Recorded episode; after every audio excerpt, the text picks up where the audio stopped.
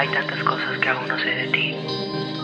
No sé, por ejemplo, en qué punto dejas de ser persona para hacer poesía.